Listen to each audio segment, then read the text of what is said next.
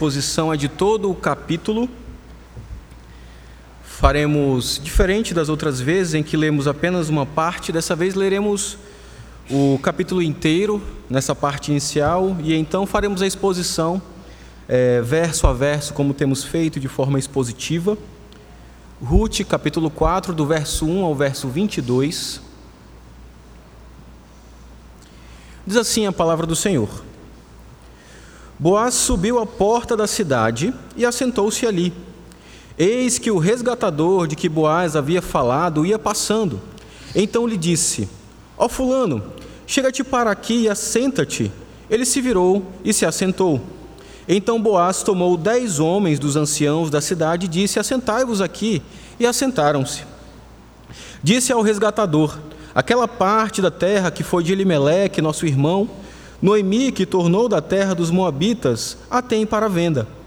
Resolvi, pois, informar-te disso e dizer-te: compra na presença destes que estão sentados aqui e na de meu povo.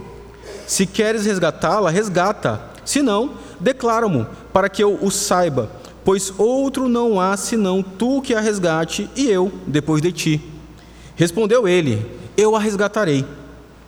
Disse, porém, Boaz: No dia em que resgatares, no dia em que tomares a terra da mão de Noemi, também a tomarás da mão de Ruth, a Moabita, já viúva, para suscitar o nome do esposo falecido sobre a herança dele. Então disse o resgatador: Para mim não poderei resgatar, porque para que não prejudique a minha, redime tu o que me cumpria resgatar, porque eu não poderei fazê-lo. Este era outrora o costume em Israel, quando os resgates quanto a resgates e permutas. O que queria confirmar qualquer negócio, tirava o calçado e o dava ao seu parceiro. Assim se confirmava negócio em Israel. Disse, pois, o resgatador a Boaz: Compra tu, e tirou o calçado. Então Boaz disse aos anciãos e a todo o povo: Sois hoje testemunhas de que comprei da mão de Noemi tudo o que pertencia a Elimeleque, a Quilion e a Malom e também tomo por mulher Ruth, a Moabita, que foi esposa de Malom, para suscitar o nome deste sobre a sua herança, para que este nome não seja exterminado dentre seus irmãos e da porta da sua cidade, pois disto sois hoje testemunhas. Todo o povo que estava na porta e os anciãos disseram: Somos testemunhas, o Senhor faça, faça a esta mulher que entra na sua casa como a Raquel e como a Lia, que ambas edificaram a casa de Israel. E tu, Boaz, ate valorosamente em Efrata e faze-te nome afamado em Belém. Seja a tua casa como a casa de Perez, que Tamar teve de Judá, pela prole que o Senhor te der desta jovem. Assim tomou Boaz a Ruth, e ela passou a ser sua mulher. Coabitou com ela, e o Senhor lhe concedeu que concebesse e teve um filho. Então as mulheres disseram a Noemi: Seja o Senhor bendito, que não deixou hoje de, ter um neto, de te dar um neto que será teu resgatador, e seja afamado em Israel o nome deste. Ele será restaurador da tua vida e consolador da tua velhice, pois tua nora que te ama deu à luz e, ele te é, e ela te é melhor do que sete filhos. Noemi tomou o menino e o pôs no regaço e entrou a cuidar dele. As vizinhas lhe deram um nome, dizendo: A Noemi nasceu um filho. E lhe chamaram Obed. Este é o pai de Jessé, pai de Davi. São estas, pois, as gerações de Perez. Perez gerou a Esrom, Esrom gerou a Rão, Rão gerou a Aminadab, Aminadab gerou a Naasson, Naasson gerou a Salmão, Salmão gerou a Boaz, Boaz gerou a Obed, Obed gerou a Jessé, e Jessé gerou a Davi. Oremos mais uma vez. Pai querido, estamos diante da tua palavra. Estamos diante do final desta história, Senhor Deus, que temos acompanhado já há alguns domingos. E rogamos ao Senhor que fale a nós, que fale ao nosso coração, que as nossas mentes estejam atentas àquilo que o Senhor tem a falar a nós. E fala a este povo aqui reunido, Senhor Deus, e quanto a mim, servo teu, age com graça para que, apesar de mim, do meu pecado, da minha falha, da minha limitação, a tua palavra seja pregada com fidelidade em nome de Cristo, nosso Senhor e resgatador, que oramos. Amém. Meus irmãos, chegamos ao fim, finalmente, dessa história. Foram quatro capítulos e hoje estamos lidando com o capítulo final.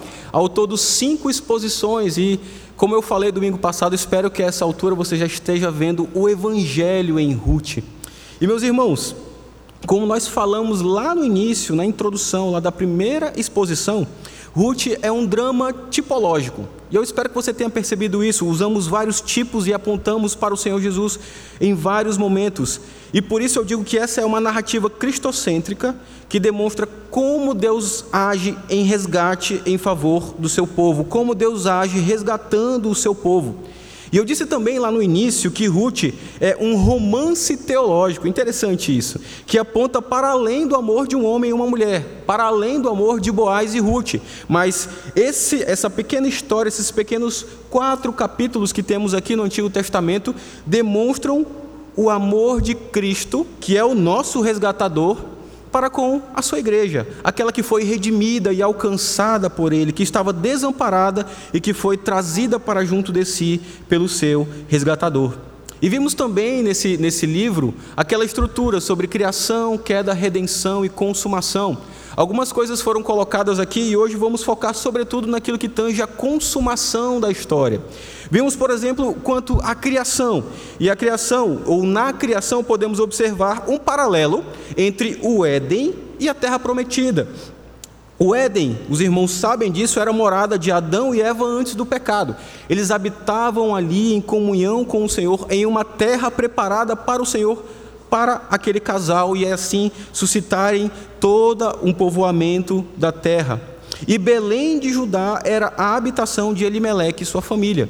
E então fazemos este paralelo entre Éden e Belém de Judá, entre Adão e sua família, por assim dizer, né? Adão e Eva, e Elimeleque e sua família. E Canaã era, por assim dizer, como um novo Éden, apontando para a nova Canaã, para a nova Jerusalém.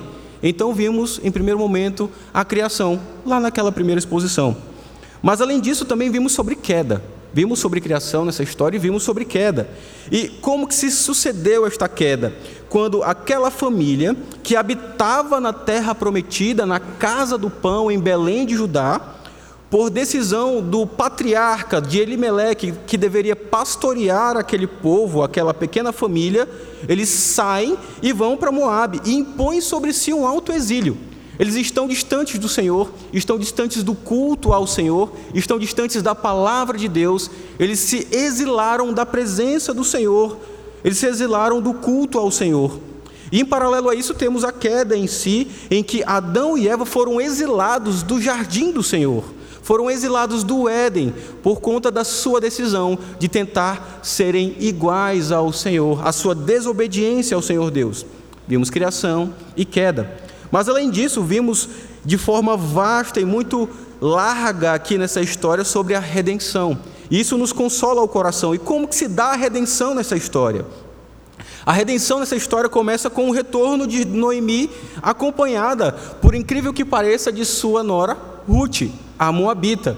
Eles saem, aquela família, e os irmãos sabem de todas as tragédias e os desastres que acontecem, e então temos aquela viúva desamparada retornando para sua terra, o lugar de onde a família nunca deveria ter saído.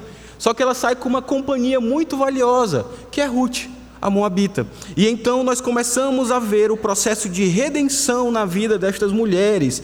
Vimos o cuidado de Deus para com elas e vimos a providência de Deus para redimir, para resgatar as duas por meio de Boaz. E essa redenção já havia sido prometida, inclusive, mesmo que de forma embrionária, naquela passagem que você conhece, lá em Gênesis capítulo 3, versículo 15, quando foi prometido o descendente da mulher. E então ali nós temos um momento em que a redenção é prometida para o povo de Deus. E podemos continuar a perceber estes paralelos aqui. E hoje fica muito mais claro para nós sobre quem de fato essa história está falando. Porque nós temos ao final um epílogo que vai falar da descendência. E essa descendência vai chegar até o rei Davi. E nós sabemos que o descendente do rei Davi é o Senhor Jesus Cristo. Aquele descendente prometido lá em Gênesis capítulo 3, versículo 15, está sendo, a sua genealogia está sendo trabalhada em toda a história da redenção, até chegar à plenitude dos tempos, quando o Senhor Jesus vem em carne, lá como filho de Maria. Mas além disso, meus irmãos, queda, criação, queda, redenção, nós temos também consumação. E meus irmãos, a consumação se apresenta com o casamento entre Boaz e Ruth, que é aquilo que nós vemos hoje. Tem todo um enlace ainda que vai se desenvolver. Aquele leitor desavisado pode pensar até que talvez o casamento tão esperado não aconteça, porque surge a figura de um outro possível resgatador, e de início ele até diz: Não, eu vou resgatar. Mas então essa história se desenvolve e você vê que aquele homem, na verdade, não queria fazer o bem àquelas mulheres, ele queria tão somente fazer o seu nome conhecido. Mas vamos pensar sobre isso melhor mais tarde. Mas o fato é que esse casamento ele se demonstra como uma consumação nessa história. E como fruto desse casamento temos a geração do descendente que, que vai vir o descendente da mulher, começando ali por Obed, e depois Jessé, e depois Davi. Nós temos aqui a continuidade dessa linhagem do Messias prometido lá em Gênesis. Mas além disso, meus irmãos, algo importante para nós é que esse casamento também aponta para um grande casamento da história. Isso lembra para você, por exemplo, o evento chamado As Bodas do Cordeiro, Aquele momento em que o Senhor Jesus estará reunido com a sua noiva e haveremos de ter uma grande festa, um grande casamento. Então, meus irmãos, essa história, quando aponta para a consumação, não é apenas um casamento que se deu em um determinado momento da história, quase três mil anos atrás, mas apontando sobretudo para o casamento, a festa que haverá entre o Senhor Jesus, o noivo, e a sua igreja. Por isso que eu tenho dito o tempo todo, essa história não fala apenas sobre Boaz, Ruth, Elimeleque, Noemi, mas fala sobre Cristo e a sua igreja. Mas antes de entrarmos especificamente no capítulo 4, nós precisamos relembrar aonde a história parou. Porque ela já começa aqui com bastante ação, Boaz chega à porta da cidade, começam várias, várias questões aqui a se desenvolverem, mas para relembrar aquilo que vimos no domingo passado, Veja aí no capítulo 3, versículos 12 e 13, que diz assim a palavra do Senhor. Ruth 3, versículos 2 e 13. Ora, é muito verdade que eu sou o resgatador, mas ainda outro resgatador, a mais chegado do que eu. Fica-te aqui esta noite, e será que pela manhã, se ele te quiser resgatar, bem está, que te resgate. Porém, se não lhe apraz resgatar-te, eu o farei, tão certo como vive Yahvé o Deus do pacto, tão certo como vive o Senhor. Queridos, nós temos aqui aquela conversa, aquele diálogo que se dá na noite, lá na eira. E então o Ruth chega para Boaz e fala: Me cobre debaixo das tuas asas, me cobre debaixo da tua capa, seja o meu marido, seja o meu resgatador. E ele então confirma: De fato, eu sou um resgatador, mas tem um outro personagem nessa história e precisamos lidar com este personagem.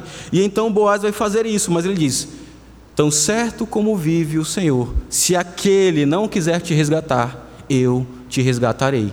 E além disso, lá no final, já na, nas, nas palavras de Noemi, versículo 18 diz: Então lhe disse Noemi: Ruth chega e fala as boas novas para sua, no, sua sogra. Então Noemi responde: Espera, minha filha, até que saibas em que darão as coisas, porque aquele homem não descansará, enquanto não se, de, se resolver este caso ainda hoje. E amados, Noemi estava certa. Ela disse que Boaz não descansaria enquanto não resolvesse isso. E a história se desenvolve de tal forma que, de fato, vocês lembram que Ruth estava saindo ainda naquela, naquela escuridão, quase que amanhecendo, saindo ali da eira. E então, logo ao amanhecer, a impressão do texto é essa: logo que amanhece, Boaz vai resolver a questão. Ele vai para a porta da cidade e aquilo que temos nos versos 1 e 2. Diz assim a palavra, acompanhe a leitura da palavra, versos 1 e 2 do capítulo 4. Boaz subiu à porta da cidade e assentou-se ali. Eis que o resgatador de que Boaz havia falado ia passando. Então lhe disse: Ó Fulano, Chega-te para aqui e assenta-te. E ele se virou e se assentou. Então Boaz tomou dez homens dos anciãos da cidade e disse: Assentai-vos aqui. E assentaram-se. Meus irmãos, essa cena ela é um tanto quanto confusa para nós, do século 21, de uma cultura ocidental. Precisamos entender o que está acontecendo aqui naquela cultura. Por exemplo, precisamos entender qual a importância de estarem à porta da cidade. Por que este lugar? Por que irem à porta da cidade? É, você chegando em Boa Vista, ali na rodovia, você veio de Manaus, e então você está chegando em Boa Vista, e então você vê uma plaquinha ali, bem-vindo a Boa Vista. Imagine que aquele lugar é a porta da cidade. Mas você passa por aquela placa e não tem nada ali, né? Apenas tem uma plaquinha ali, bem-vindo ao Boa Vista. Às vezes tem assim, aqui respeitamos faixas de pedestres, uma propaganda ali da prefeitura e tudo mais. Mas, meus queridos, o que, que nós temos nessa situação? Por assim dizer, uma entrada da cidade. Mas agora imagine que ali onde tem aquela placa de entrada da cidade, tivéssemos ali uma tenda, e então naquela tenda haveria um banco, e você encontraria ali um juiz da cidade assentado naquele banco, um magistrado, alguém muito importante importante que ia julgar causas e iria estar sentado ali perto da entrada da cidade. Agora imagine também que ali ao redor se estruturasse todo um comércio, toda uma estrutura de transações, de idas e vindas, um local de fato pujante onde haveria uma série de interações sociais. Assim eram as portas das cidades naquele período. As portas das cidades elas exerciam esse papel, não só de segurança da cidade, porque no geral as cidades eram fortificadas, tinham muros ao seu redor, então a porta de fato era o local de entrada da cidade.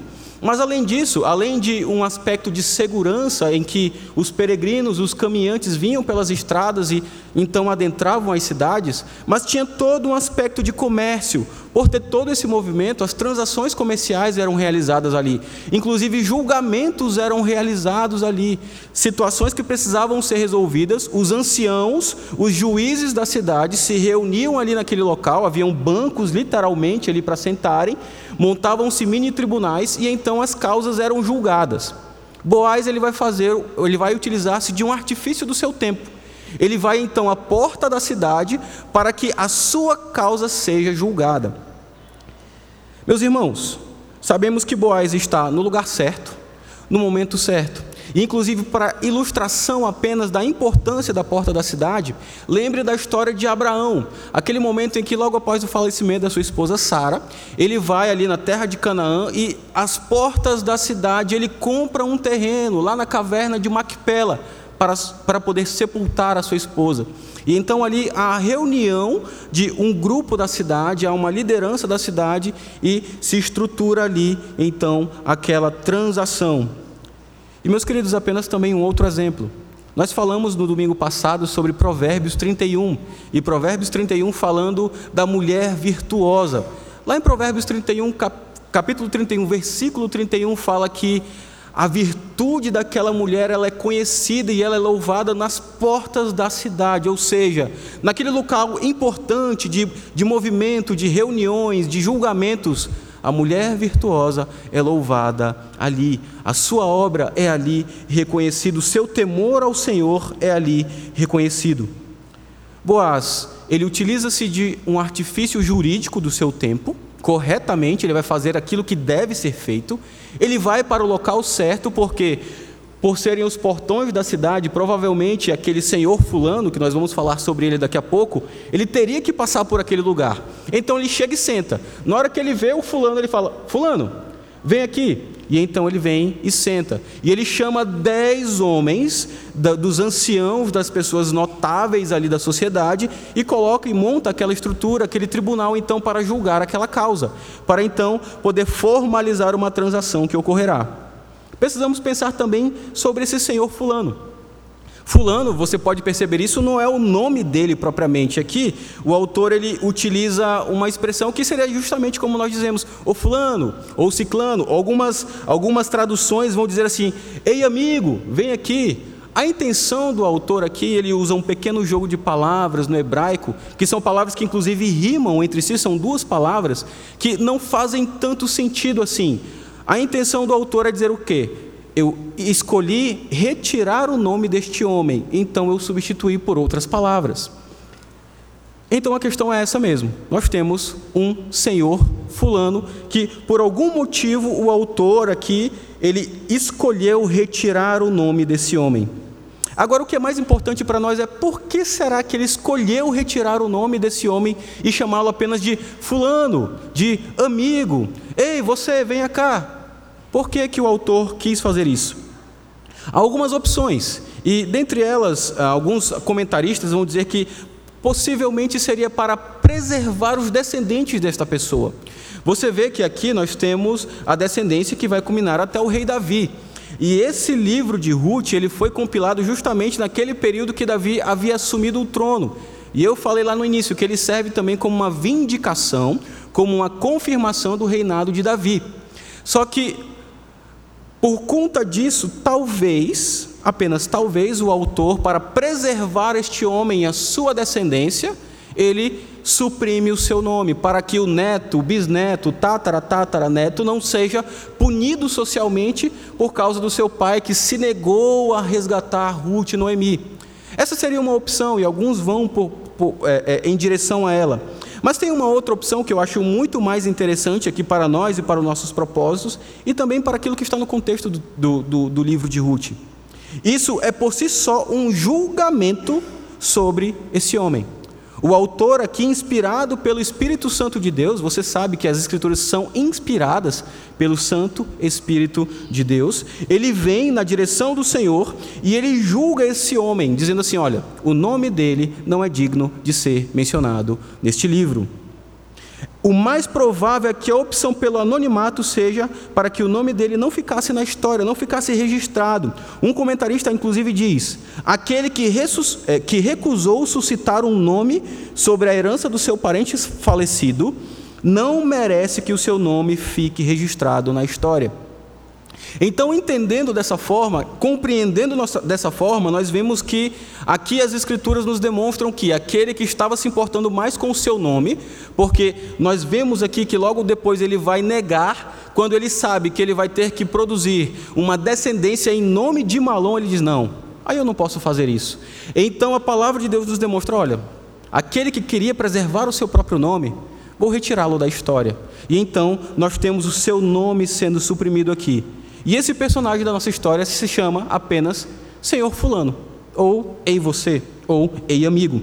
Em resumo, o que temos até aqui é que, logo pela manhã, após aquela conversa com Ruth lá na eira, Boaz vai à porta da cidade, que era o lugar certo para resolver aquele tipo de transação.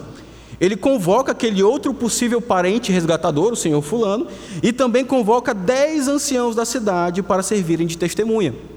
E nós temos aqui todas as cartas colocadas à mesa e vamos ver como é que isso vai se desenvolver. Continue a leitura da, da, da palavra do Senhor em Ruth, capítulo 4. Agora veremos os versículos 3 e 4. Disse ao resgatador, disse Boaz ao resgatador: Aquela parte da terra que foi de Elimeleque, nosso irmão, Noemi, que, tor que, tornou, que tomou da terra dos, tornou da terra dos Moabitas, a tem para venda Resolvi, pois, informar-te disso e dizer-te: compra na presença destes que estão sentados aqui e na do meu povo. Se queres resgatá-la, resgata. Se não, declara-mo para que eu saiba, pois outro não há senão tu a que a resgate e eu depois de ti. Respondeu ele: Eu a resgatarei. É interessante que de cara ele acha interessante o negócio, ele acha algo que pode trazer alguns frutos para ele. Então aquele homem ele resolve resgatá-la. De cara ele responde: "Então eu a resgatarei". Mas precisamos explicar algumas coisas aqui. Primeiramente, Boaz e esse outro homem aqui, o senhor Fulano, eles não são irmãos propriamente de Elimeleque. A palavra que traduzida para irmãos, ela vai ser utilizada também para outros vínculos de parentesco. Às vezes, eles poderiam ser, por exemplo, primos, ou poderiam ser mesmo até, até mesmo sobrinhos. Então, eles não eram propriamente irmãos, mas estavam naquele vínculo familiar próximo. Estes são estes dois homens, e é interessante que ele fala: tem você e eu ou seja, se você não quiser e se eu não quisesse, essas mulheres estariam completamente perdidas e desamparadas. E a questão aqui, meus irmãos, que temos é o resgate.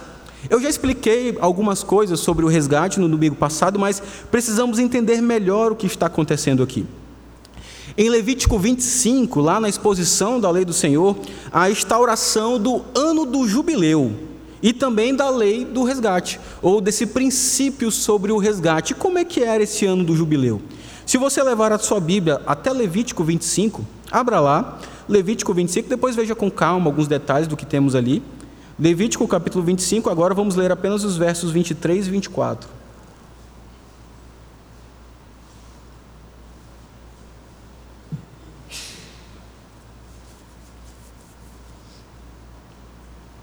Levítico 25, versos 23 e 24 diz assim a palavra do Senhor: Também a terra não se venderá em perpetuidade, porque a terra é minha, pois vós sois para mim estrangeiros e peregrinos. Porquanto em toda a terra da vossa possessão dareis resgate à terra. O Senhor Deus estava estabelecendo um princípio aqui para aquele povo. Ele está demonstrando que não eram eles propriamente os donos. Eles estavam em posse da terra, sim, mas era o Senhor quem era o dono daquela terra. Então ele estabelece as regras de como fazer qualquer transação. Porque, mesmo que a terra não passasse de uma família para outra, as famílias poderiam vender aquela terra por alguma necessidade. Mas o ano do jubileu foi estabelecido pelo Senhor neste capítulo para que então a terra viesse em algum momento retornar para aquela família. Os campos eles não eram vendidos de forma permanente. E pelo ano do jubileu, que acontecia a cada 50 anos, a terra voltava para o seu dono original.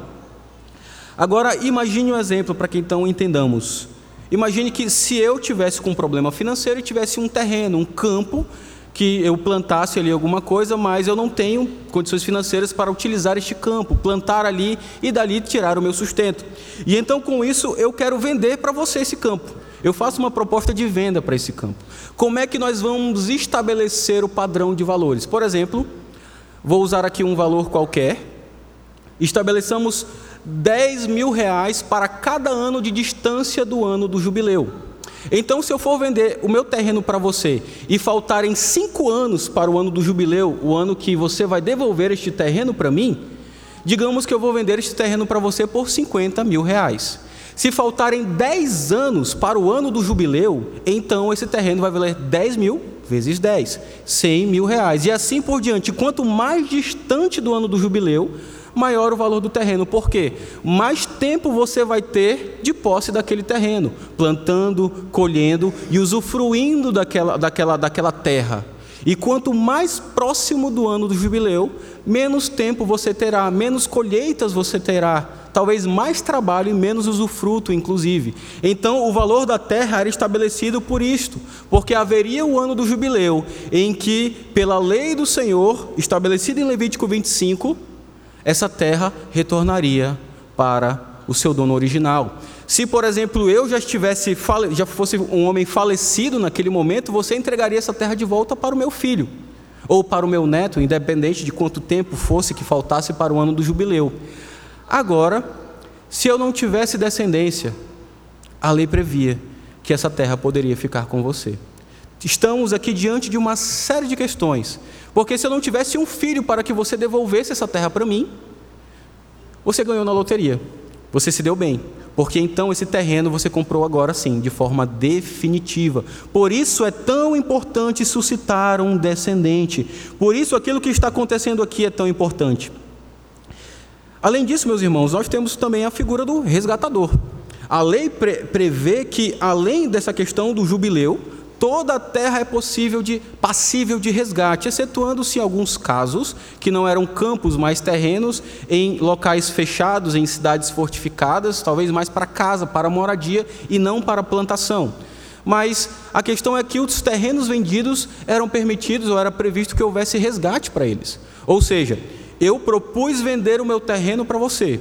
Você até está interessado em comprá-lo, mas então vem um parente meu por bondade dele, por graça dele, que o Senhor Deus lhe concedeu, ele vem e diz para mim: José, não venda, não, meu irmão. Não faça isto, não.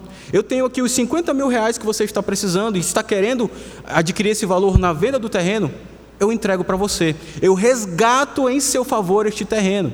E então ele de repente poderia até mesmo usufruir desta terra, mas ela não sairia do seio familiar. E é isso que nós temos nesse contexto. Boaz está dizendo: olha, eles tinham terreno, eles foram embora, estavam ali cheios de necessidades, eles tinham terreno. Noemi voltou e ela está com esse terreno à disposição, ela quer vendê-lo, porque ela não tem o que fazer. Boaz propõe aquele homem, em vez de ela vender para alguém, compra esse terreno. E ele então percebe: bom, isso parece ser interessante para mim. Mas, meus queridos, é interessante que aquele homem ele diz de forma enfática aqui no final. Você pode observar aqui no final do versículo 5, a, a, a tradução não deixa isso tão claro para nós, ele diz apenas que eu a resgatarei. Mas tem um mesmo aqui no meio, como ele, se ele dissesse assim: eu mesmo resgatarei. Boaz, fica na sua, eu que vou resgatar. ele está sendo enfático aqui, ele se interessou muito com aquilo. Mas, além disso, queridos, nós temos o desenvolvimento disso. Os versículos 5 e 6 trazem para nós algumas informações. Boaz primeiro lança como que uma isca, ele lança a primeira informação, mas ele é um bom negociador. Ele vai de forma paciente, usando de fato aquilo que está previsto na lei, ele não está burlando nada, mas ele vai jogando as informações aos poucos, inclusive para ver a intenção daquele homem. Então, nos versos 5 e 6, nós temos: Disse, porém, Boaz: No dia em que tomares a terra da mão de Noemi, também a tomarás da mão de Ruth, a Moabita, já viúva, para suscitar o nome do esposo falecido sobre a herança dele. Então disse o resgatador, ele muda de ideia na hora: Para mim não a poderei resgatar, para que não prejudique a minha, a minha herança. Redime tu o que me cumpria resgatar porque eu não poderei fazê-lo. Da mesma forma que outrora ele tinha sido enfático dizendo: Eu mesmo vou resgatar, fica na sua, eu que vou resolver essa situação. Agora ele diz: Redime você. Isso não vai dar certo para mim, eu não quero atrapalhar a minha herança, porque o que, ele, o que, que ele pensa aqui? Ele sabe que não é apenas a terra, ele sabe que não é apenas Noemi, ele sabe agora que existe Ruth nesse, nesse, nesse contexto todo. E que ele, como um resgatador, e falamos no domingo passado que havia aqui uma aplicação conjunta de duas leis ou duas regulamentações, a do resgate e também a do levirato, com uma aplicação um pouco mais ampla do levirato, esse resgatador tomaria por esposa Ruth, e então o filho nascido de Ruth seria filho não dele, mas de Malom. Não seria o seu descendente, mas o descendente de Malom. Quando ele sabe dessa informação, ele volta atrás, diz: Não, aí não dá para mim. Essa, essa, essa, essa, informação que você trouxe agora é, é, me, me traz a noção de que eu não, não tenho, na verdade, eu não posso resgatar essa mulher. E isso já traz uma, uma aplicação inicial para nós: é que ele não é sincero, este homem, este senhor Fulano, ele não é sincero quanto às suas intenções. Ele fala: Ah, eu não posso resgatá-la. Mas na verdade, o que ele deveria dizer era: eu não quero resgatá-la. E muitas vezes nós agimos desta forma, em vez de falar, eu não quero fazer isto, nós falamos apenas, ah, eu não tenho condições de fazer isto. Ah, bem que eu queria, mas não dá muito para fazer essa situação. Às vezes nós nos colocamos e nos escondemos atrás de uma não possibilidade, quando nós de fato nós não queremos cumprir algo que deveria ser cumprido. Devemos ter isso guardado em nosso coração. Se de fato as desculpas que colocamos são válidas diante do Senhor, ou se são apenas desculpas infundadas que falamos para os outros e que às vezes pensamos justificar-nos diante do Senhor, mas Ele sonda o nosso coração, Ele sabe a nossa real intenção. Aquele homem foi enfático na intenção de resgatar Ruth, mas agora ele percebe que isso daria muito custo para ele. Ele teria poucos ganhos, então ele repensa na sua intenção. E nesse sentido, meus irmãos, nós temos uma outra aplicação. Tantas vezes nós estamos dispostos a fazer as coisas em favor dos outros somente quando nós tivermos ganhos. Ele sim estava disposto a resgatar Noemi, mas até o momento em que ele tinha algum ganho nisso. Quando ele viu que todo o seu ganho, na verdade, seria muito diminuído, ou quase nenhum, que ele teria muito gasto com aquilo, manter aquela terra, cuidar daquela mulher e então tomar Ruth por esposa, cuidar dela, cuidar do filho que não seria dele, mas de Malom, então ele repensa. Muitas vezes, amados, estamos tão dispostos a sofrer o dano, não estamos tão dispostos a sofrer o dano em favor de um irmão. E precisamos pensar nisso. Será que de fato eu estou disposto a sofrer o dano em favor do meu amado irmão, da minha amada irmã em Cristo? Será que eu estou disposto a socorrê-lo na sua aflição? E a minha intenção aqui é para que estejamos mais dispostos a fazer como o próprio Senhor Jesus diz, porque às vezes até estamos dispostos a sofrer algum dano, mas quando nosso nome é proclamado diante disso, porque o que aquele homem queria era preservar o seu próprio nome, e às vezes sim, eu quero ajudar alguém, mas para que os outros saibam que o José é alguém que ajuda bastante as pessoas, que ele é alguém dadivoso, ele é alguém que faz pelos outros. Lembremos do que disse o nosso Senhor, lá em Mateus capítulo 6, versos 1 a 4, ouça com atenção. Evitem praticar as suas obras de justiça diante dos outros para serem vistos por eles, porque, sendo assim, vocês já não terão nenhuma recompensa junto ao Pai de vocês que está nos céus. Quando, pois, você der esmola, ou seja, exercer os seus atos de misericórdia, como fazem os é, é, não fique trocando trombeta nas sinagogas e nas ruas, como fazem os hipócritas, para serem elogiados pelos outros. Em verdade lhes digo que eles já receberam a sua recompensa. E qual é a recompensa dessas pessoas? Terem o seu nome engrandecido, terem algum reconhecimento humano, terreno, temporário, passageiro. O Senhor Jesus alerta no verso 3: Mas, ao dar esmola, que a sua mão esquerda ignore o que a mão direita está fazendo, para que a sua esmola fique em secreto, e o seu Pai, que vê em secreto, lhe dará a recompensa. Então, meus amados irmãos, devemos sim estar mais dispostos a sofrer o dano pelos outros, em favor, em auxílio, em ajuda. Mas, além disso, devemos estar dispostos a fazer isso em anonimato que os outros não saibam, em segredo, que a mão esquerda não saiba o que a direita está fazendo. Não tentemos engrandecer o nosso próprio nome através de atos de misericórdia, porque de fato eles não o serão. Serão vanglória própria, serão um engrandecimento do próprio nome, e isso não agrada o nosso Senhor. Mas continuando aqui em Ruth capítulo 4, agora do verso 7 ao verso 10, nós temos o seguinte: Este era outrora o costume em Israel, quanto a resgates e permutas. O que queria confirmar qualquer negócio tirava o calçado e dava ao seu parceiro. Assim se confirmava negócio em Israel. Disse, pois, o resgatador a Boaz: Cumpra tu. E tirou o calçado. Então Boaz disse aos anciãos e a todo o povo: Sois hoje testemunhas de que comprei da mão de Noemi tudo o que pertencia a Elimeleque, a Quilion e a Malom. E também tomo por mulher Ruth, a Moabita, que foi esposa de Malom, para suscitar o nome deste sobre a sua herança. Ele não está suscitando o seu próprio nome. Perceba o que Boaz está fazendo. Ele está suscitando o nome de Malom, a herança para Malom, para que este nome não seja exterminado dentre seus irmãos e da porta da sua cidade. Disto sois hoje testemunhas. Meus irmãos, tem um autor que ele fala que quando o pregador está expondo o texto, ele está entre dois mundos. E é interessante isso, porque, de fato, é, se você já expôs alguma vez a palavra de Deus, já deu alguma aula, você vai perceber algo nesse sentido.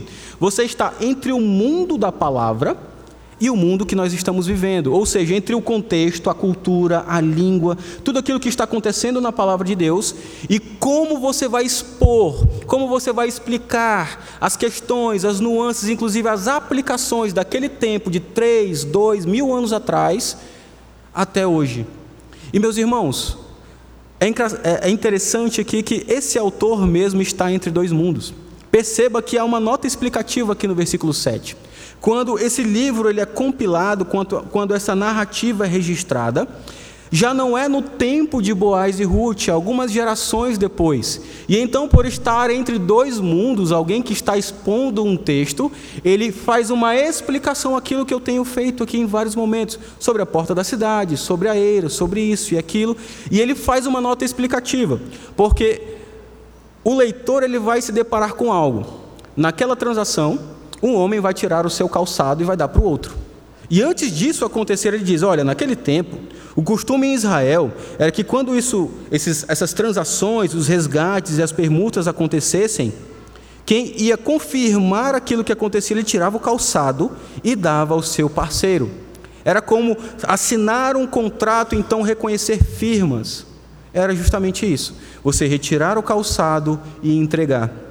E há algumas possibilidades que trazem essa prática cultural daquele contexto que na época da escrita de Ruth já não era praticada. Na época do rei Davi, as suas gerações futuras, já não era mais praticada. Provavelmente essa nota explicativa ela remete a uma prática que começa justamente por conta da promessa da terra. Porque, não sei se você lembra, lá em Deuteronômio capítulo 11, o Senhor, Jesus, o Senhor Deus diz: Todo lugar que pisar a planta do vosso pé, desde o deserto, desde o Líbano, Desde o rio, o rio Eufrates, até o mar oriental será vosso. Aonde você pisar a planta do seu pé, será seu. Talvez quem estivesse entregando o seu calçado ali naquela transação estivesse dizendo algo assim: olha, a terra que eu pisei até hoje, aquilo que eu pisei até hoje, que era meu, hoje é seu. E então entramos em um contrato. Algo cultural que acontece ali, que tem ali provavelmente uma, ba uma base ali teológica, uma aplicação teológica por trás, mas que ficou no passado e precisamos trazer à tona aqui o que, que ela significa. Boaz, então, diante disso, diante desse contrato que é formalizado, utiliza o direito de ser o resgatador. Boaz convoca aquelas testemunhas para serem prova que ele fez o procedimento correto e agora, por direito, ele tinha uma prerrogativa, mas tinha alguém que estava em primeiro lugar. Mas agora, por direito, ele seria o resgatador de Noemi. E então tomaria Ruth para ser sua esposa. E meu amado, algo interessante aqui para nós, como aplicação também do texto. Note que esse irmão do passado, ele se preocupou em seguir os processos corretamente. Ele tinha uma intenção que era correta e justa. Então ele poderia de alguma forma já se casar com Ruth e então é, fazer todo aquele processo de plantar e, e, e cultivar naquela terra mas ele sabia que existia alguém que tinha prioridade naquele momento. Então ele vai fazer o processo correto. Ele não queima etapas, ele não faz coisas às escondidas, ele não tenta burlar as regras. Boaz resolveu tudo às claras e conforme a lei vigente. Ele vai no lugar público, ele vai diante do magistrado civil, dos juízes, daqueles que julgam sobre a sociedade. Ele vai aquele homem e diz: Olha, temos este negócio a fazer. Se você quiser, você faz, senão eu faço. E então ele vai fazendo tudo corretamente. E meus amados, não é Boaz aqui, mas é Cristo. Lembre-se de Cristo. Ele veio como homem para cumprir toda a lei do Senhor e cantamos aqui que a lei do Senhor é perfeita, ela restaura a alma. Os testemunhos do Senhor são verdadeiros, eles nos dão sabedoria e toda esta lei, a lei moral de Deus, ela é cumprida e o fim da lei é Cristo. A lei toda aponta para Cristo, ele vem em carne e cumpre-a. O Senhor Jesus ele não burlou nenhum aspecto da lei. Era necessário que um homem morresse, então ele veio como um homem, derramou do seu sangue, por não existe, porque não existe perdão sem derramamento de sangue. E então ele vem e fomos comprados pelo sangue do próprio Deus. Inclusive, meus amados irmãos, lembre-se daquela situação da tentação no deserto. O Senhor Jesus ele não usou o seu poder, inclusive, para facilitar o seu caminho. Lembre que Cristo tem todo o poder. Porque, mesmo sendo totalmente humano aqui na terra em carne, ele também é totalmente Deus, ele tem todo o poder. Quando Satanás vai a ele e diz: Olha, você está com fome, 40 dias sem comer, você está faminto, debilitado, transforma estas pedras em pães. Queridos, para o Senhor Jesus seria a coisa mais simples a se fazer: transformar pedras em pães. Mas o nosso Senhor, ele não quer pegar um atalho, ele não quer burlar a lei, não quer ir à margem da lei, mas ele cumpre a lei perfeitamente. E então ele responde a Satanás dizendo o quê? Não só de pão viverá o homem, mas de toda a palavra que procede da boca de Deus. Deuteronômio, capítulo 6. E meus irmãos, o Senhor Jesus é o modelo de homem perfeito que faz as coisas como devem ser feitas. Se você está na dúvida em como agir nesta terra, olhe para Cristo. Contemple o seu Senhor, contemple as suas obras, contemple o seu proceder. Ali você terá o testemunho de como proceder nesta terra. Continuando no texto, agora capítulo 4, versos 11 e 12, temos assim a palavra do Senhor. Todo o povo que estava na porta e os anciãos disseram: Somos testemunhas. O Senhor faça a esta mulher que entra na tua casa, como a Raquel e como a Lia, que ambas edificaram a casa de Israel. E tu, Boaz, ate valorosamente em Efrata, e faze-te nome afamado em Belém. Seja a tua casa como a de Pereis, que Tamar teve de Judá, pela prole que o Senhor te der desta jovem.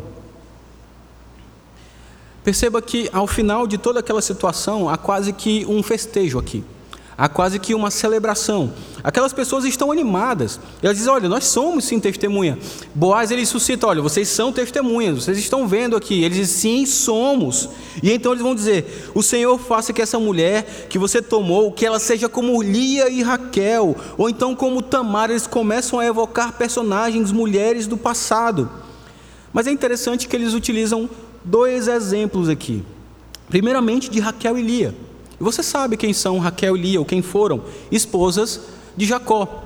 E você lembra daquele lar completamente desestruturado. Como Jacó, um homem passivo que era feito como um brinquedo na mão das duas esposas, e isso que era um pecado que era muito praticado na época, mas era um pecado, sempre trazia condenação para as famílias. E nós vimos então aquelas mulheres brigando pela disputa e pelo amor do seu marido. Uma delas dava muitos filhos, outra até então era estéril, não dava filhos. Elas envolvem inclusive as, as suas servas para serem concubinas de Jacó. E então temos toda uma trama naquela família, uma série de problemas, mas o Senhor concedeu graça. Através de tudo isso, pela graça do nosso Senhor, eles falam aqui: Raquel e Lia, ambas edificaram a casa de Israel. Como assim, queridos?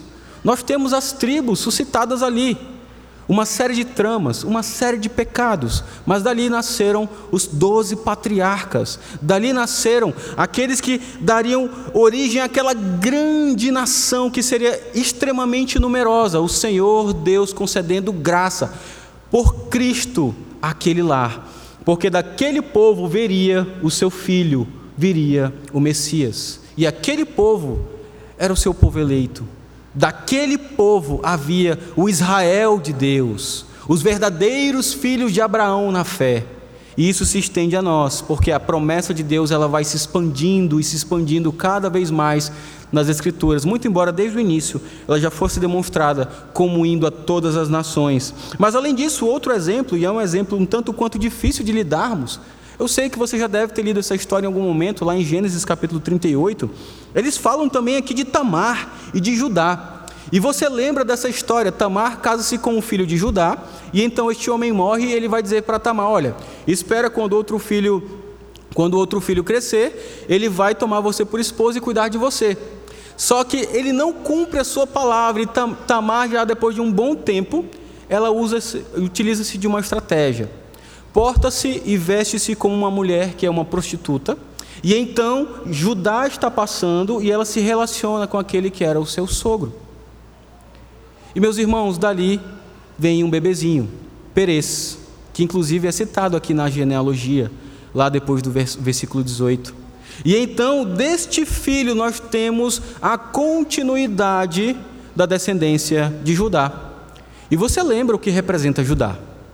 Da tribo de Judá vem o Senhor, o nosso Senhor, o Senhor Jesus Cristo. Então, diante desses lares e dessas tramas tão terríveis e pecaminosas, o Senhor concedeu graça, reverteu tantas situações terríveis. E então, eles utilizam estas mulheres como exemplo, para então dizer que o Senhor Deus abençoe a sua descendência, porque essa mulher aqui, Ruth, outrora era uma moabita, sem perspectivas, adorando a outros deuses, vivendo em meio a um povo profano. Mas o Senhor a resgatou, como Ele resgatou cada um desses lares. E meus irmãos, como aplicação para nós, precisamos lembrar que o Senhor Deus é um Deus que transforma. Ele transforma inclusive as situações mais desesperadoras e nos faz extrair delas dádivas. Perceba que a situação, por mais difícil que você viva, o Senhor tem todo o poder para transformá-la, inclusive utilizá-la na sua obra de santificação. Seja disciplinando você, seja cuidando de você, seja protegendo você, mas o Senhor trata de você como filho de Deus. As situações mais terríveis que vivemos, que olhamos ao redor e ficamos desesperados, o Senhor tem todo o poder para transformá-las Lembre-se disso, lembre-se do seu Senhor.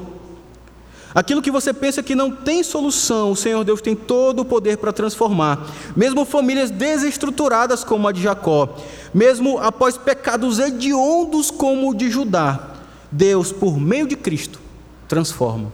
Então Ele transforma a sua vida, Ele transforma o seu lar, Ele transforma o seu marido, ele transforma a sua esposa, ele transforma os seus filhos, ele transforma os seus pais, ele transforma a condição, às vezes difícil e terrível, que você vive.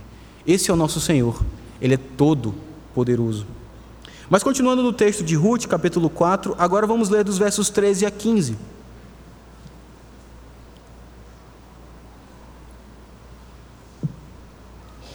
Vejamos mais uma vez o que diz a palavra do Senhor. Assim tomou Boaz a Ruth, e ela passou a ser sua mulher. Coabitou com ela, e o Senhor lhe concedeu que concebesse e teve um filho. Então as mulheres disseram a Noemi: Seja o Senhor bendito, que não deixou hoje de te dar um neto, que te será teu, que te será teu resgatador.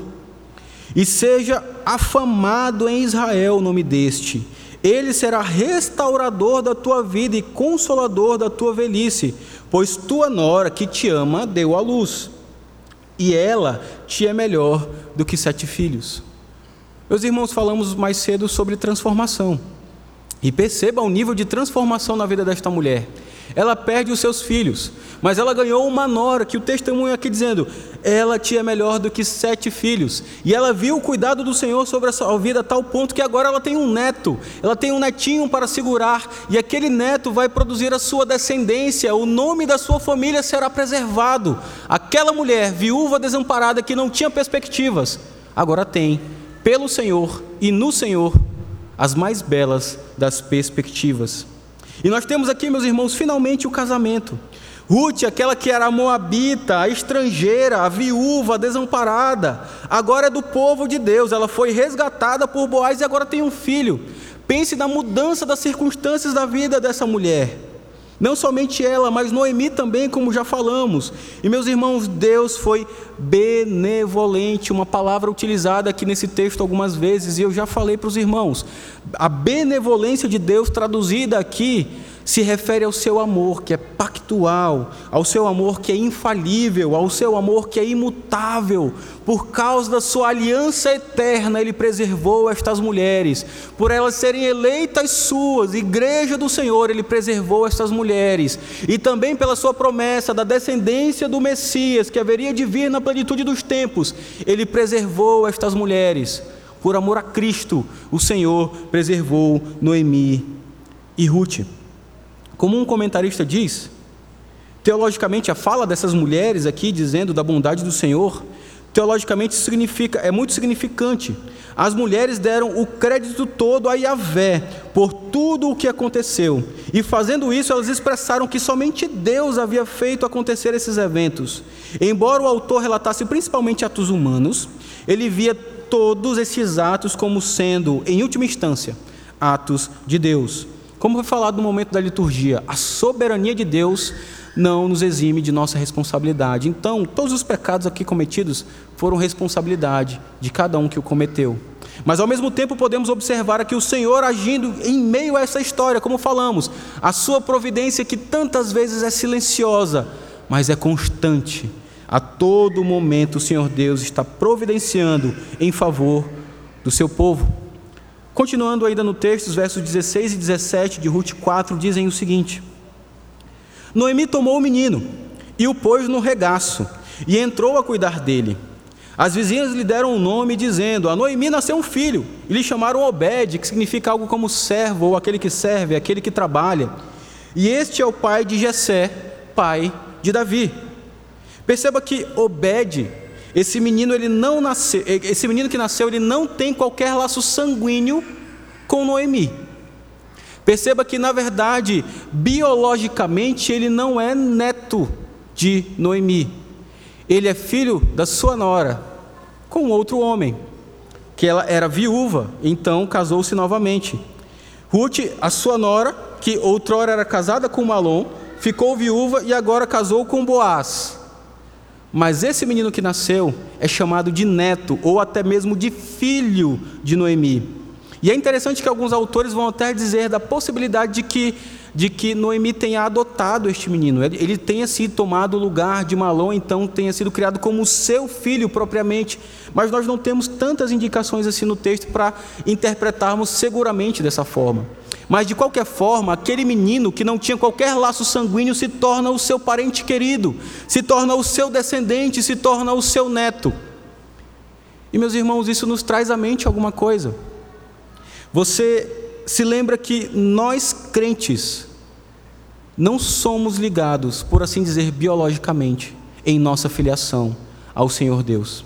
E muitas vezes nós estamos muito ligados a uma filiação com laços sanguíneos, com laços biológicos. E então nós esquecemos da nossa condição de filhos adotivos de Deus. Nós somos adotados por Deus, mas às vezes nós pensamos tão pouco em uma possibilidade na vida.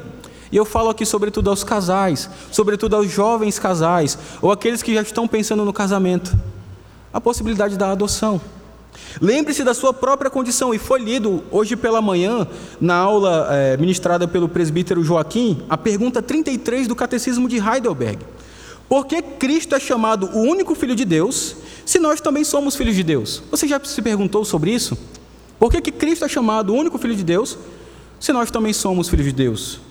A isso o Catecismo responde: porque só Cristo é por natureza o Filho eterno de Deus. Quem é filho de Deus por natureza é Jesus Cristo, o nosso Senhor.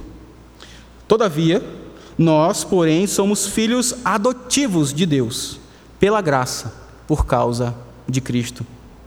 1 João capítulo 3, versículo 1 diz: Vede que grande amor nos tem concedido o Pai, a ponto de sermos chamados filhos de Deus, e de fato somos filhos de Deus. Nós não somos por natureza filhos de Deus. Quem é por natureza filho de Deus é Cristo mas ainda assim nós somos chamados realmente de filhos de Deus e de fato somos filhos de Deus. Mas lembre-se, você é um filho adotado por meio de Cristo. E nesse sentido, o único filho de Deus é o Senhor Jesus. Mas com base nisso, meus irmãos, precisamos nos lembrar. Pensemos como filhos adotados na possibilidade de abrir o nosso coração para então adotarmos um filho uma filha, se assim o seu Deus quiser, filhos e filhas, e então suscitar cada vez mais descendência, mesmo que não biológica, e então ter pequeninos e pequeninas para chamar de filhos, mesmo que eles sejam tão distantes da sua aparência, mas são filhos que você adotou, são filhos que você vai cuidar e ensinar os caminhos do Senhor. E pare e pense um pouco sobre isto. Há tantos na sociedade hoje, há tantos ao nosso redor hoje, que estão lutando e brigando na justiça para adotar uma criança. Tantos pares de homossexuais, tantas pessoas que vivem caminhos tão distantes do Senhor, que vivem brigando judicialmente para adotar um menino, adotar uma menina. Mas às vezes, crentes no Senhor, nós, e eu me incluo nisto, crentes no Senhor, que é o melhor público neste mundo para adotar uma criança que veio de um lar desestruturado, que veio de um acidente que matou os seus pais e o deixou sem, sem ninguém para criá-lo, que vem de um lar em que os seus pais talvez fossem escravizados pelo pecado, pela, pelo crime, pela droga, fosse o que fosse, e então aquela criança desamparada, ao invés de alguém que não teme ao Senhor, ou até mesmo um par de homossexuais, teria você e a sua esposa como pais, para criá-los, para amá-los, para cuidar deles e para ensinar-lhes o caminho em que devem andar. Por isso, meus irmãos, neste sentido, pensemos um pouco, reflitamos um pouco sobre este assunto. É importante que isso esteja mais presente em nosso coração, como filhos adotivos do nosso Deus, o nosso Pai. Mas então, vamos ao epílogo desse texto. Temos uma pequena genealogia que é o final. E ela diz algumas coisas muito interessantes para nós. Ruth capítulo 4, do verso 18 ao verso 22, diz assim: São estas, pois, as gerações de Perez. Perez gerou a Esrom, Esrom gerou a Rão, Rão gerou a Aminadab, Aminadab gerou a Naasson, Naasson gerou a Salmão, Salmão gerou a Boaz, Boaz gerou a Obed, Obed gerou a Jessé, e Jessé gerou a Davi. E assim acaba o livro de Ruth. E você pode pensar, mas que coisa estranha. O livro tem todo um romance, todo um enlace, tem todo um desenvolvimento, então acaba com uma genealogia. Esse gerou esse, que gerou esse, que gerou esse, e acabou em Davi. Mas nesse epílogo, meus irmãos, nós temos uma pequenina genealogia, que parece até um tanto deslocada do texto, mas que tem muito significado para nós. Eu peço que você abra sua Bíblia lá em Mateus, capítulo 1. Mateus capítulo 1. do verso 1 ao verso 16, logo no início, o evangelista ele se preocupa em traçar a genealogia do Senhor. Nós não vamos ler toda a genealogia, apenas alguns trechos aqui. Mas abra sua Bíblia em Mateus capítulo 1.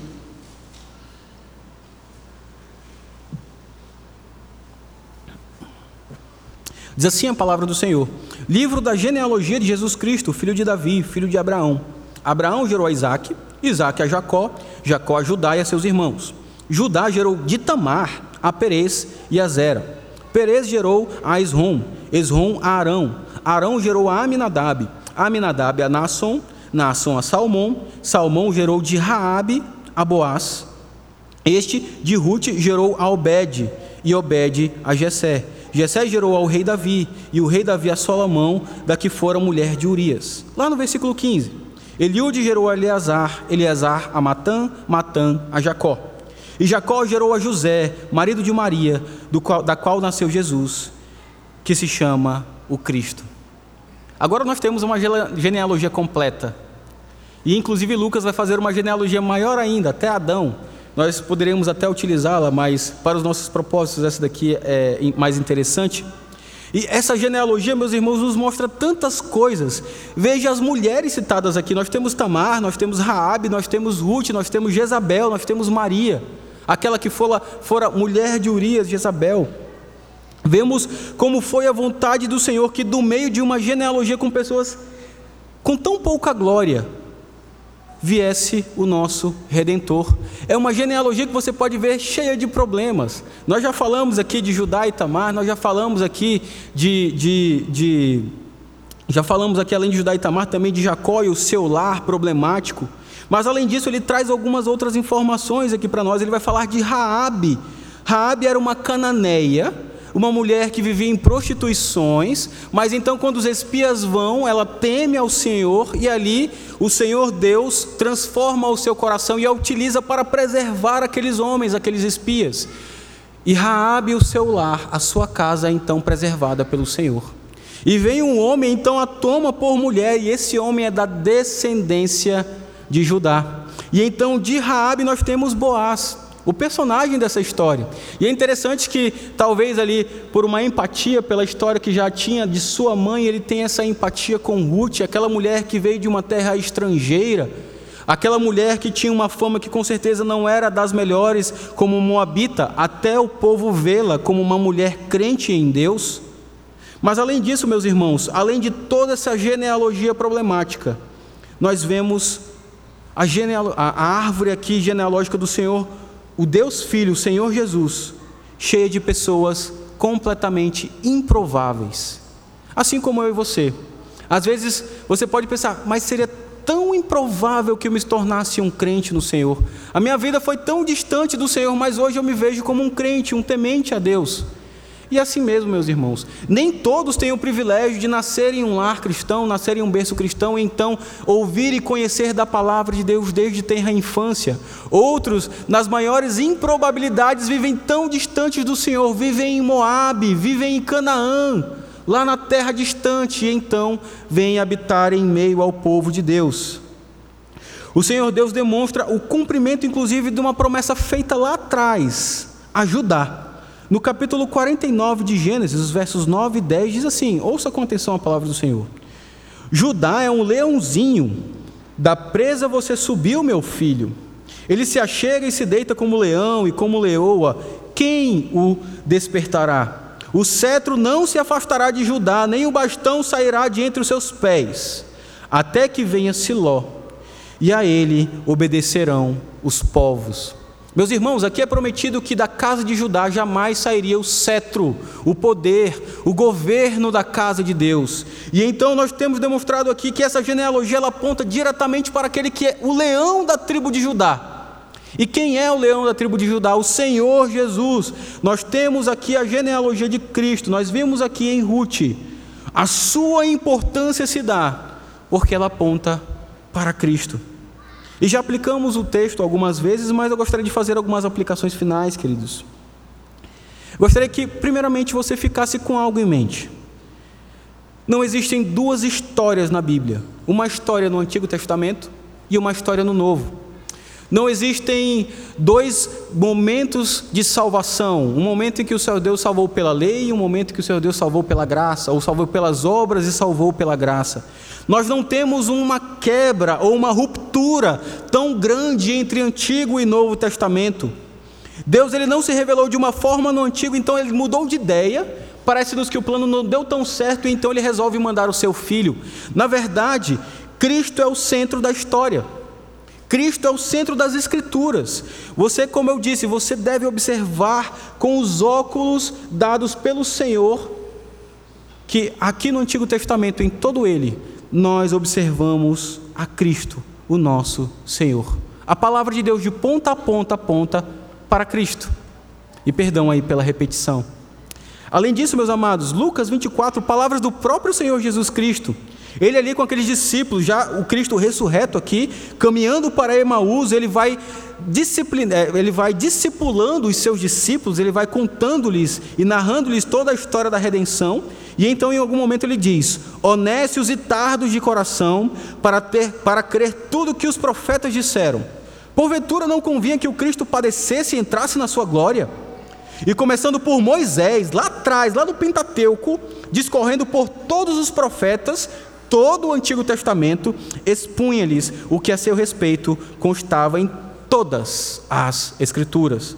Palavras do próprio Cristo também lá em João 5,39: Examinai as Escrituras, porque julgais ter nelas vida eterna.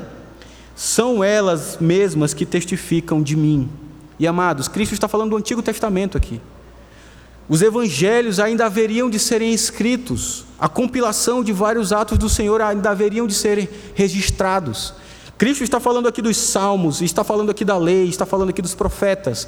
Elas testificam de mim, elas apontam para mim. Então, meu amado, leia a Bíblia com os óculos corretos. Tenha o um olhar correto para a palavra de Deus.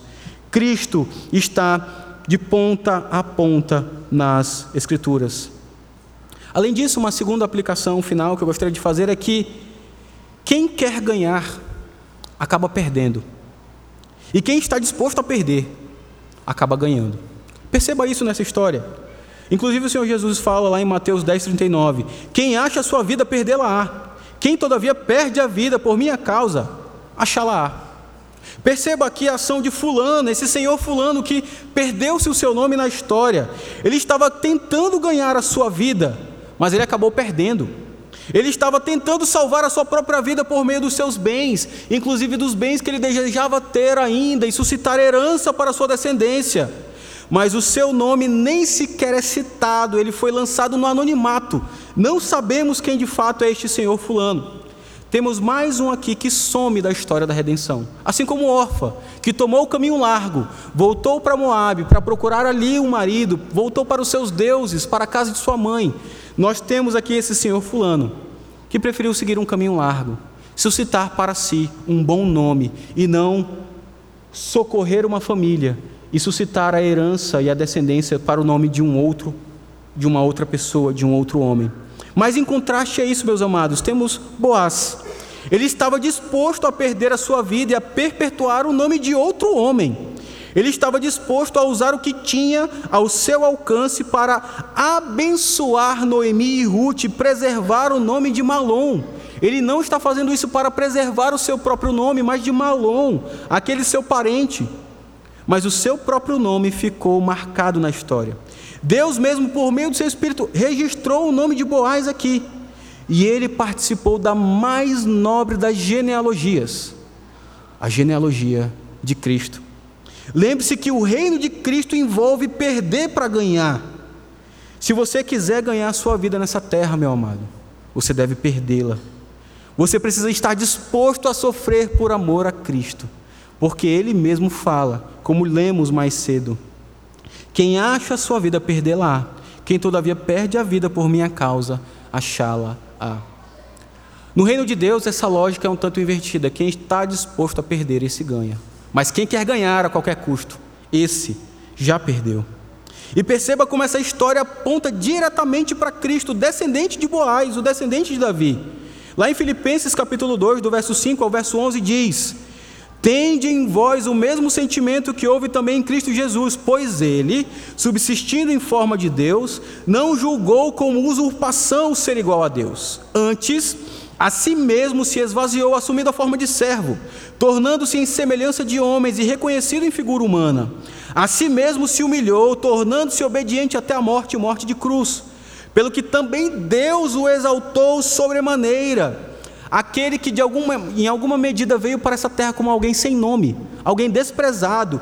Deus o, o exaltou sobremaneira, ele deu o nome que está acima de todo nome, para que ao nome de Jesus se dobre todo o joelho nos céus e na terra e debaixo da terra, e toda a língua confesse que Jesus Cristo é Senhor, para a glória de Deus Pai. Cristo é aquele que veio para glorificar o Pai. Ele se esvazia da sua glória, ele se encarna, ele vive como alguém sem reputação, por assim dizer, alguém sem nome, mas na medida que ele glorifica o nome do Pai, ele mesmo é glorificado. Ele recebe o nome que está acima de todo nome. Por isso nós podemos chamá-lo de Alfa e Ômega, de princípio e fim, de maravilhoso conselheiro, de Deus forte, de Pai da eternidade, de príncipe da paz. Ele é aquele que era, que é e que há de vir. Ele é o Filho de Deus, o Emanuel, Deus conosco, o Cordeiro de Deus, o noivo da igreja amada. Esse é o Senhor Jesus. Mas ainda apontando para o nosso Senhor, perceba essa lógica invertida do Evangelho aplicada no Senhor Jesus. Aquele que perde ganha. O nosso próprio Cristo demonstra isso na sua obra. Também em Colossenses capítulo 2, versos 13 a 15 diz: E a vós outros que estáveis mortos pelas vossas transgressões e pela incircuncisão da vossa carne, vos deu vida juntamente com Cristo, perdoando todos os vossos delitos, tendo cancelado o escrito de dívida que era contra vós e que constava de ordenanças, o qual nos era prejudicial, removeu-o inteiramente, encravando-o na cruz e despojando os principados e as potestades, publicamente os expôs ao desprezo, triunfando deles na cruz. Aonde é o triunfo de Cristo, amados? Na cruz. Na cruz, humanamente falando, quem olha para a cruz vê, para a cruz vê um homem humilhado, vê um homem derrotado, vê um homem sem qualquer perspectivas, tendo a pior morte que poderia se ter mas com os óculos corretos, o olhar das Escrituras, nós vemos vitória, vemos Cristo derrotando os principados e potestades, expondo eles ao ridículo, ao escárnio, ao desprezo. Vemos Cristo triunfando na cruz sobre os seus inimigos. Cruz, triunfo do nosso Senhor. Não pense em derrota quando você pensa na cruz. Lembre-se daquilo que está na palavra de Deus. Amados irmãos, finalmente, o livro de Juízes termina com uma declaração. Não sei se você lembra. Não havia rei em Israel. E cada um fazia segundo o seu próprio coração. Mas o livro de Ruth ele termina com uma, um lampejo de esperança. Ele termina com o nome Davi, aquele que haveria de ser o rei segundo o coração de Deus. Mas Davi, ele aponta para aquele que de fato é o rei segundo o coração de Deus, o Senhor Jesus Cristo, Davi, ele aponta para o nosso Senhor. Além disso, pensemos nos personagens desta história. Boaz, o nome dele significa homem forte, mas Cristo é a nossa força, porque ele nos tirou de Moab e nos tomou para junto de si. Hoje, como igreja do Senhor, somos chamados de noiva de Cristo na expectativa das bodas do Cordeiro. Por isso, meu amado, honre o nome de Cristo com a sua vida. Viva para Cristo, esteja disposto a morrer por Cristo. Cristo também é o perfeito servo de Deus, e lembre de Obed, esse também que está na genealogia do nosso Senhor. É aquele quem trabalha, é aquele quem serve. Mas Cristo é aquele que tomou sobre si as nossas dores e enfermidades, e o castigo que nos traz a paz estava sobre ele. Por isso, amado, trabalhe para Cristo. Seja um servo de Cristo, porque Ele é o servo sofredor. Ele é o servo de Deus perfeito. Além disso, meus irmãos, Cristo é o rei. Ele é o descendente de Davi, que não reina apenas sobre Israel, um reino temporal, um reino local, mas ele reina sobre o trono do universo. Por isso, proclame as boas novas deste reino. Obedeça ao seu Senhor. Evangelize. anuncie a sua obra, ame-o, zele pelo seu nome aguarde ansiosamente pelas bodas do Cordeiro, quando nós, na consumação de todas as coisas, estaremos reunidos como noiva de Cristo para uma grande festa, uma grande celebração para onde este momento aponta para aquele descanso eterno no nosso Senhor, para o Shabat eterno no nosso Senhor, para viver eternamente com o nosso Boaz, para viver eternamente com o nosso Obed, para viver eternamente com o nosso Davi, para viver eternamente com o nosso resgatador, o Senhor Jesus Cristo. Oremos. Convido o pastor Alfredo para orar. Senhor Deus e Pai, nós te louvamos pela exposição da tua palavra, que não traz apenas a história de uma família, mas traz a pessoa gloriosa de Cristo Jesus. Nós te louvamos porque éramos moabitas, vivíamos em meio à idolatria, mas pelas circunstâncias da vida, debaixo da tua grande e bondosa providência, fomos colocados diante de Cristo, nosso resgatador. E Ele, que cumpriu fielmente tudo aquilo que deveria ser feito perante a lei, Ele nos resgata por meio da cruz. E nós te louvamos, ó Pai, porque de fato nós podemos confiar no Senhor, aquele que nos resgatou. E ainda que pela lei dos homens, como vimos aqui na exposição da palavra, Malom deveria ter o seu nome inserido na genealogia, mas aprove ao Senhor honrar a Boaz e colocar o seu próprio nome na ascendência de Cristo. E nós te louvamos porque isso também aponta para Cristo, aquele que de fato se humilhou, aquele que de fato tornou-se um ninguém, entre aspas, aqui na terra, mas ele mesmo, por sua obra bendita, ele alcançou o nome que está sobre todo nome. E nós podemos ter o nosso nome inseridos no nome de Cristo. Nós estamos nele. Ele é o nosso mediador.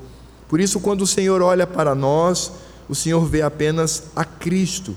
E nós que estamos escondidos debaixo de Suas asas, podemos desfrutar do teu amor intenso por teu filho Cristo Jesus, que nos alcança também.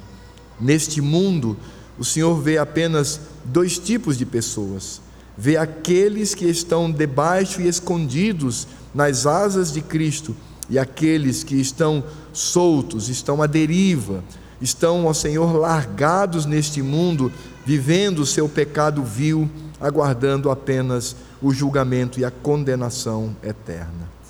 Pai, muito obrigado, porque podemos descansar no Senhor e podemos sair daqui renovados pela tua palavra, porque olhamos para a providência do Senhor que emana dos decretos eternos que o Senhor concedeu desde a criação, e esta providência, assim como conduziu Noemi e Ruth até Boaz, essa providência também nos conduziu até a Cristo, porque antes da fundação do mundo fomos eleitos e amados pelo Senhor, amados não por nós mesmos, porque éramos por natureza filhos do ódio e da ira do Senhor, mas o Senhor nos amou por meio de Cristo, que veio na cruz e de maneira objetiva morreu por teus eleitos. Portanto, é somente Cristo. Ele é o mediador, ele é o responsável, ele é a segurança, ele é a salvação, ele é a garantia. Que saiamos daqui com o coração cheio de gratidão pela pessoa e pela obra do Senhor da nossa vida, do nosso Rei soberano, Cristo Jesus, a quem centralizamos neste culto em todas as suas dimensões. E agora, que a graça desse mesmo Jesus, o Cristo eterno, que o amor de Deus Pai e toda a obra do Espírito Santo, que é o Espírito de Cristo e também o Espírito de Deus Pai, estejam sobre este pequenino rebanho ao longo desta semana e sobre todo o rebanho de Cristo que se espalha por essa terra, que hoje, no domingo, não em outro dia da semana, mas no domingo, por determinação do Senhor, se reuniu para cultuar o santo nome de Cristo até que ele venha. Maranata, vem Senhor Jesus. Amém.